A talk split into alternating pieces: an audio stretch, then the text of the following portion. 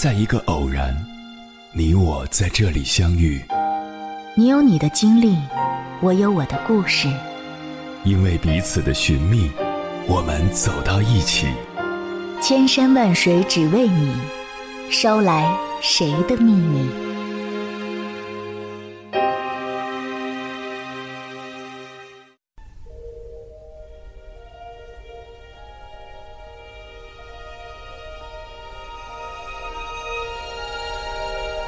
欢迎回来，各位夜行者，这里是正在直播的中国交通广播，千山万水只为你，深夜不孤单。我是迎波，我要以黑夜为翅膀，带你在电波中自在飞翔。他是明朝第一神人，打仗几乎百战百胜，官府数十年都解决不了的匪患，他却用两千兵马轻松解决。他就是明朝心学的开创者。王阳明，王阳明出身书香门第，自幼熟读兵法，是明朝杰出的思想家、文学家和军事家。有人说，中国历史上能被称为圣人的少之又少，只有两个半人，一个是孔子，另一个就是王阳明，还有半个是曾国藩。北京大学高等人文研究院院长杜维明先生预言，二十一世纪将是王阳明的世纪。果不其然，王阳明的心学流传至今，对后世影响极大。今天跟大家讲两个王阳明的故事。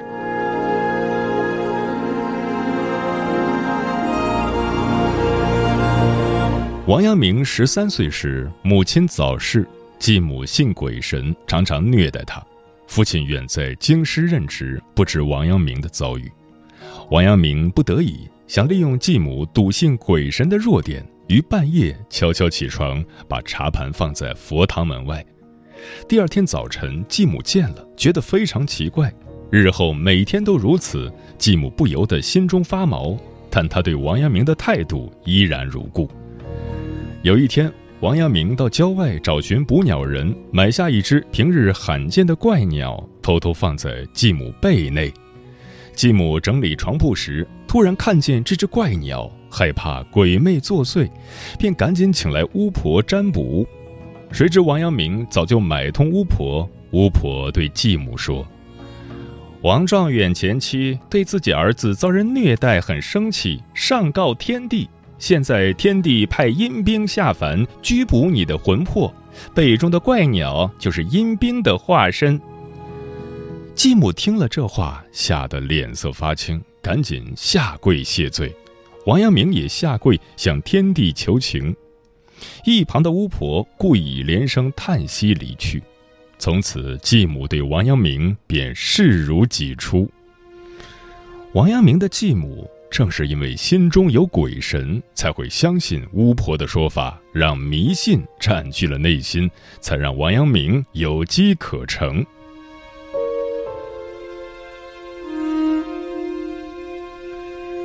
我们所看到的世界，只是我们的内心选择看到的样子。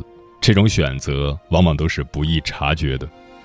当一个人内心充满某种情绪时，心里就会带上强烈的个人偏好暗示，继而会导致主体从客体中去佐证。喜欢某个人或事物的时候，我们的心灵会让自己在现实中搜寻印证。然后再用这些似是而非的印证来佐证自己的心理预期，最终形成一种真是如此的心理定势。若是在愤怒、仇恨或是怀疑时，我们又会不断寻找材料来强化自己的臆想，在偏执与愤怒、仇恨的情绪里，让暂时压抑的情绪得以宣泄。你相信什么，你就能看到什么。你相信潜规则，就会发现无数潜规则；你相信不公平，就会发现无数不公平；而你相信努力，就会发现努力真有回报。所以，决定人的视野的，决定人能看到什么风景的，不是人的眼睛，而是人的内心。《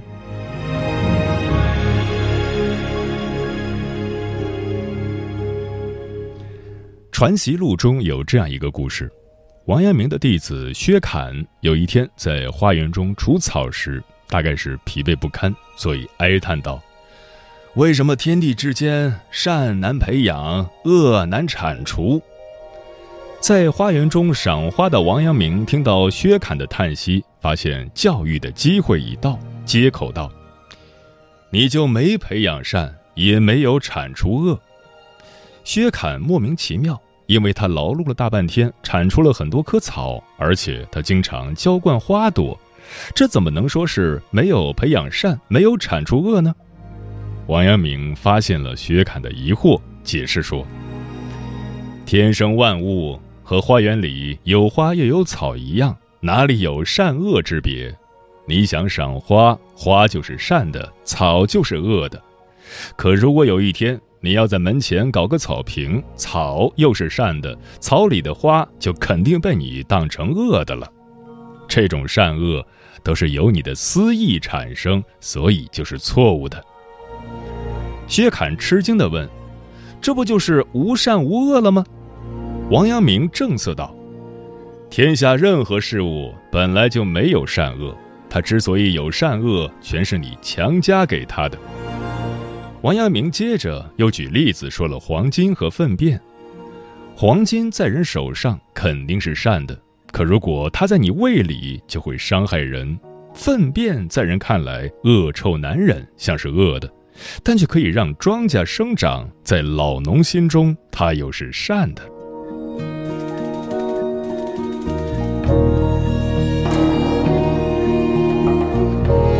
所以说，天下的万事万物哪里有善恶之分，都是人强行加到它上面的。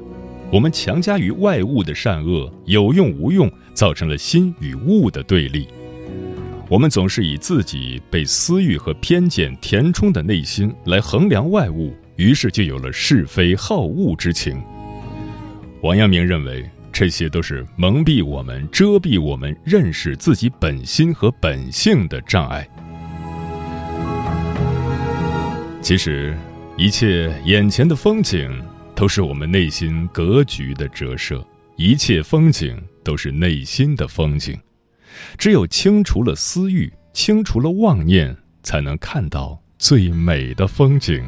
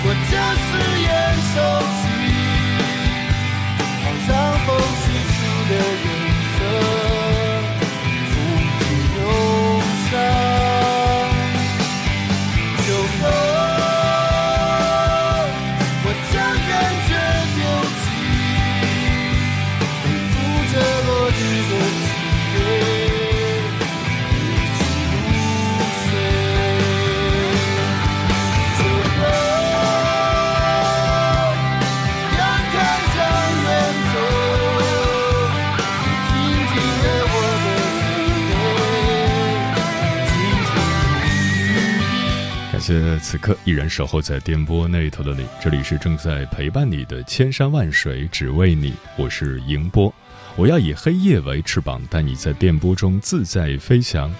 今晚跟朋友们聊的话题是做一个心中有风景的人。微信平台中国交通广播，期待各位的互动。可乐不加气说，生活中总有阴霾，但若心中有太阳，哪里都是晴天。海涛说。我心中的风景是希望找到心爱的人，一起跋山涉水，一辈子牵手走过山山水水。嗯，人与自然各持其性，互为依存，风景与心彼此成全，相得益彰。春风也许不解世情，总有秋韵醉过古今。烟波渺渺，江水滔滔，总有时光不老。斗转星耀，山水妖娆，总有岁月静好。都说美梦亦空劳，人生自古多谈笑。红尘百岁，唯心独累。若能在自己的世界里看懂生活的迷离，心又何须在意目光里的轻许？着岁月而行，看花开花谢，赏云聚云散。如若眼里有绿。目光之处都是碧荫，若心里无花，潋滟也会开成荒芜。很喜欢这样一个典故，说有一个人在上帝的安排下牵着一只蜗牛去散步，蜗牛慢吞吞的爬行，让他心烦意乱、焦躁不安。于是他一路上不停的数落着蜗牛，但走着走着，他竟然忘了心中的不快，更忘了刚才对蜗牛的抱怨。当他心里彻底安静下来的时候，他闻到了沁人心脾的花香，听到了久违的虫鸣鸟叫，看见了满天灿烂的星河。这时，他顿然醒悟，原来上帝不是让他牵着蜗牛去散步，而是安排蜗牛牵着他去看人世间最美的风景。人生之路辗转，生活之情烦乱，很多时候。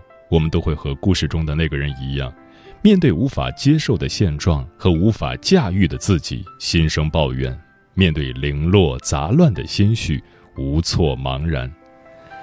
在悠悠忽忽的生活里，人有时候其实很难让灵魂跟上自己的步伐，并因此让身与心一起去调节岁月的情怀。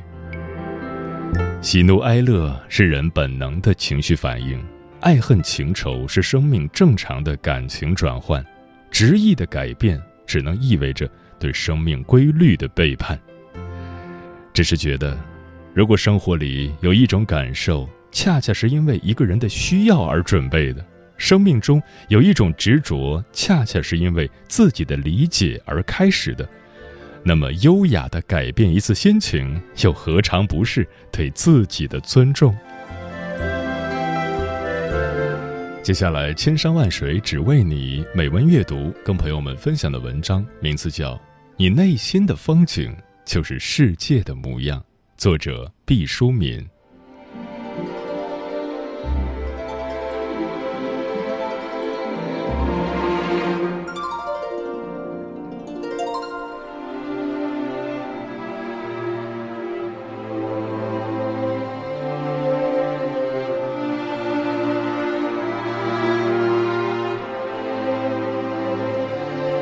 尼采说过：“凝视深渊过久，深渊将回报以凝视。”这话，你试着自言自语几番，便有森冷寒意从尾椎向上蔓延。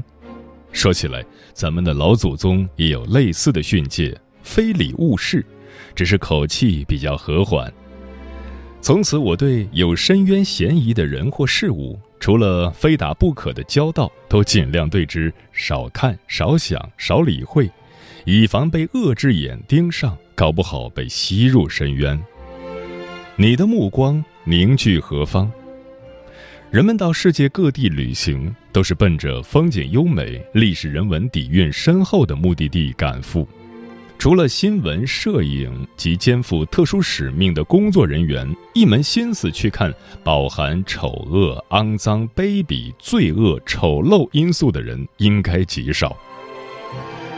中国古话说：“心有所思，行亦随之。”意思是心里有什么想法，或多或少的都会在行动上表示出来，所以从你的行动可以看出你内心的端倪。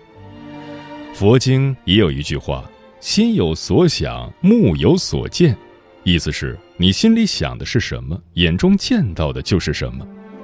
为了印证这句话，讲下一个故事。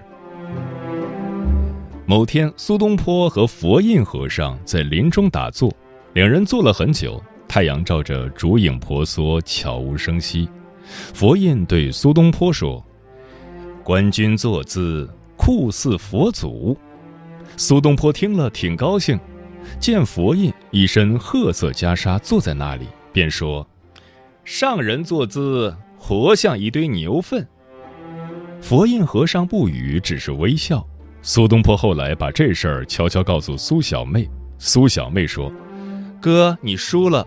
佛印心中有佛，所以看你像佛；而你看他像牛粪，是因为你心中积满牛粪呀。”佛印和尚历史上真有其人，和苏东坡交往甚深，他们之间留下很多有趣的故事。但对这则传说，我有三点疑惑：第一，他把心有所想、目有所见庸俗化了；两人说的不过是打坐的姿势，也许苏东坡训练有素，练过某种类似瑜伽的功夫，坐姿优美，真和佛祖老人家有的一拼呢。佛印和尚虽精通佛理，但打坐的姿势或许未进阶。两人就事论事，都乃当时所观所感，随口一说罢了。佛印没见过佛祖，苏东坡倒是见过牛粪，两相比较，后者似乎更有发言权。想那苏东坡乃一文学人士，性喜夸张比喻，情有可原。第二，他把心有所想、日有所见简单化了。若说是佛印心中有佛，他看谁都像佛；看一人像佛，再看一人也像佛，天下皆佛，岂不无聊？第三，苏小妹本是戏说中的人物，历史上查无此人，所以这故事的真实性也大打折扣了。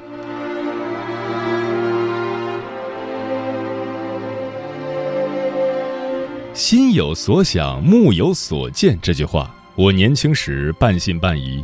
我曾经试过，想考个好成绩，朝思暮想，以为能在卷子上看到一百分，结果当然失望。我祈告自此不碰到坏人，所遇皆良善之辈，其乐融融。结果第二天就遭小人暗算。年岁渐长，方才明白，这个“想”并非具体指牛粪或是一百分这等具象事物，而是查看世界的角度。说的玄乎一些，关乎你的价值观和方法论。这个世界是善良占主导还是邪恶占主导？人这种生物基本上是可信任还是完全不值得信任？行为模式受理性支配还是主要以动物性为主？你对未来寄予希望，还是悲观地认为不会有什么好事发生？凡此种种，构成你心中对世界基本框架之色泽。如果对上述问题的基本答案倾向光明，那么恭喜你，你在世界上也慢慢能看到更多的光明，吸引到更多的光明。美好如同铁屑，你如磁石。他们点点滴滴向你靠拢，最后凝聚在你周围，变成积极勇气、正面反馈，开始形成。如果你对上述问题的回答基本上趋向负面，那么不妙啊！你会阴魂附体般吸附更多的暗黑，厄运会被你的悲惨号角召唤而来。他们刚开始小心翼翼，渐渐大踏步向你围剿。你躲不胜躲，防不胜防，悲怆遭遇更加深你对世界的嫌恶之感，情绪也像原始人的武器飞去来一般，你抛出它，它恋恋不舍地折返归来，释放的苦痛吸收更多的苦痛，变得庞大黏腻，包裹着你，让你不堪重负。也许你会说：“真的如此吗？”我已年过花甲，认识很多人已经超过半个世纪。我十分惊奇地发现，对世界的不同看法导致不同的命运轨迹。内心风景的不同，在每个人年轻的时候如固体颜料，虽已润湿，但大体还只是一些朦胧色块。岁月之水慢慢涌上生命底色，色块不可抑制地洇开，似乎漫无规律的蔓延，渐渐流布于所有缝隙。由于基本看法的不同，导致了无数判断差异，差异累积，积少成多，积重难返，直至最后影响了一生的走向。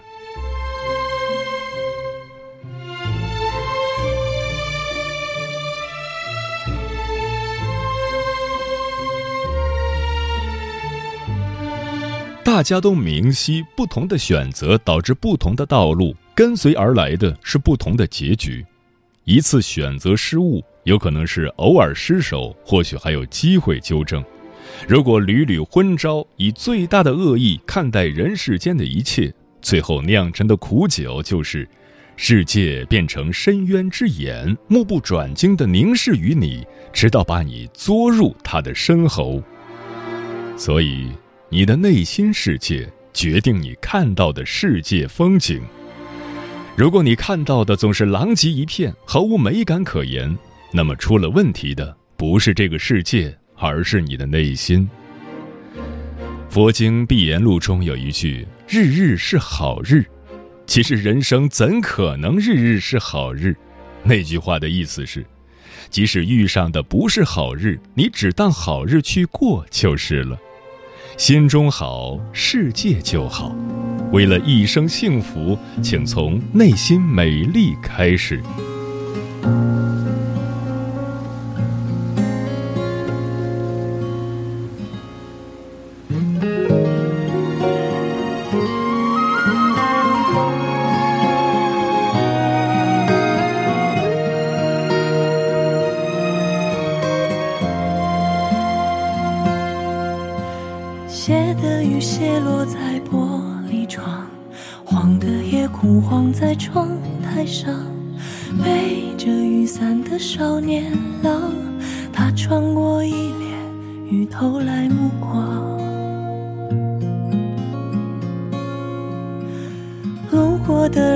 向他张望，他却将一支口琴吹响。再见吧，那旋律依稀在唱。再见时已不是旧模样。以后春花开了，秋月清，冬阳落了，夏虫鸣。谁来唱歌？谁来听？谁喊了青春？